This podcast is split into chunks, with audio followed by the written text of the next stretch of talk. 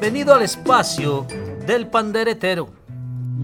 El día de hoy quisiera hablarles sobre el principio de liderazgo de sanción. Dice Proverbios 20:30, el castigo que duele echa el mal del corazón. Según el diccionario, sancionar es el castigo o disciplina ejecutada para traer corrección a lo que está mal o es malo. También podríamos decir que sancionar es el arte de eliminar lo malo para preservar lo bueno. Lo siguiente nos muestra los motivadores principales para hacer lo que hacemos.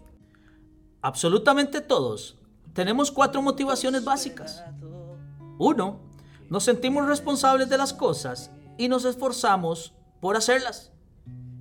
Dos, tememos las consecuencias de no hacer las cosas.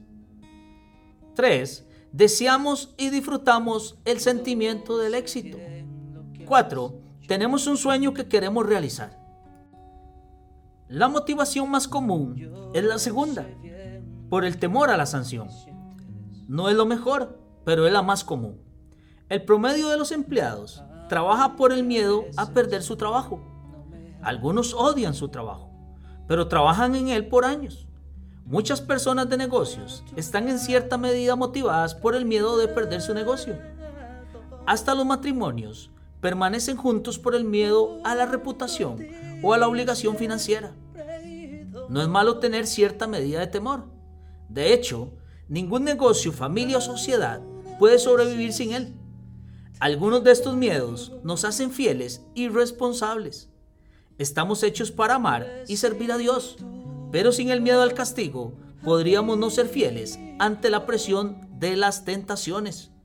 Sí, debemos enseñar y amar los buenos valores y las recompensas que nos traen, pero también debemos enseñar las consecuencias de no seguirlos. Cada acción conlleva una reacción. Cada comportamiento tiene una recompensa. Cada pro tiene su contra.